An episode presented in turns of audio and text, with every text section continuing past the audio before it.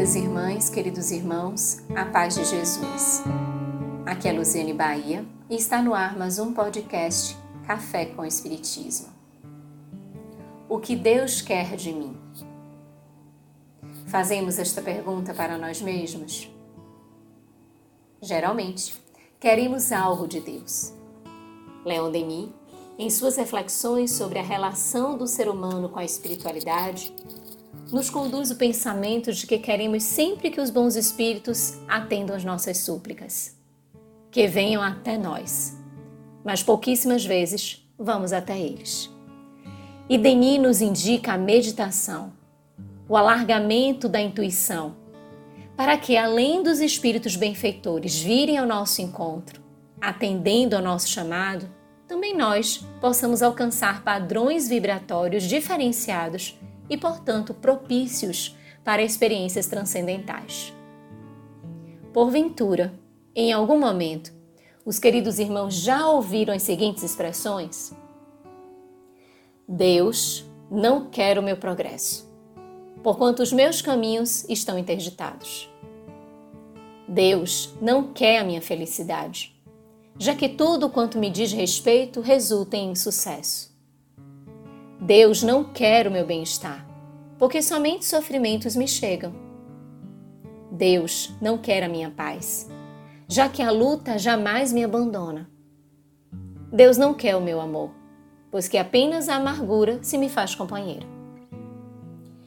O espírito Joana de Ângeles, em seu pequeno grande livro Filho de Deus, Psicografia do Medianeiro de Valdo Franco, elenca estas expressões e nos faz perceber o quanto elas representam uma visão incorreta que a criatura tem em relação a Deus.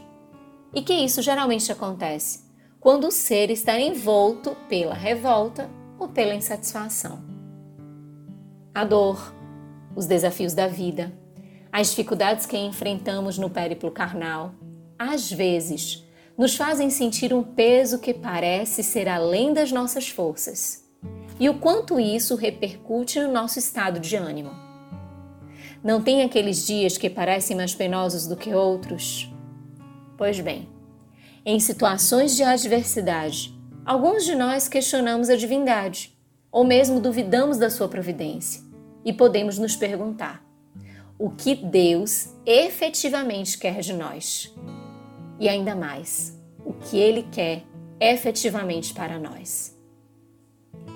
Reiterar no coração e na mente a paternidade divina e todo o seu amor por nós faz-nos mantermos identificados com os seus desígnios, mas principalmente as suas bênçãos para que tenhamos o bom ânimo a que Jesus nos convidou a experimentarmos. Na referida mensagem, Joana nos diz o que Deus quer de nós. Deus quer o teu progresso não aquele que se assenta na desonra e no vício.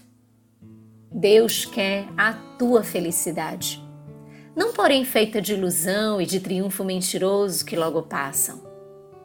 Deus quer o teu bem-estar, todavia, na estrutura de uma vida íntima saudável que resulta de uma depuração moral necessária.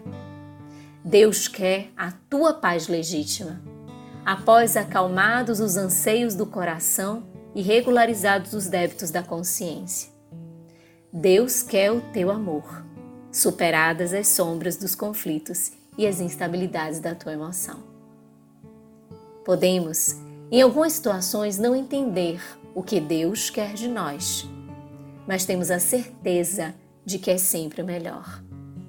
E percebemos em verdade que o que Ele quer de nós tem muito do que nós temos a oferecer para nós mesmos, para o próximo e, obviamente, como consequência, para a divindade. Ele sempre escreve certo por linhas certinhas. Nós é que enxergamos de forma enviesada. Arremata a benfeitora. Triunfo no mundo é gozo que passa. Triunfo com Deus é a harmonia que permanece. Sigamos, meus irmãos, sempre em frente, desempenhando a nossa tarefa o nosso dever, a nossa missão. Sempre em frente, pois é o único caminho para aqueles que elegem viver em busca, em definitivo, do que Deus quer de nós. Com gratidão imensa no coração, um grande abraço e até o próximo podcast Café com o Espiritismo.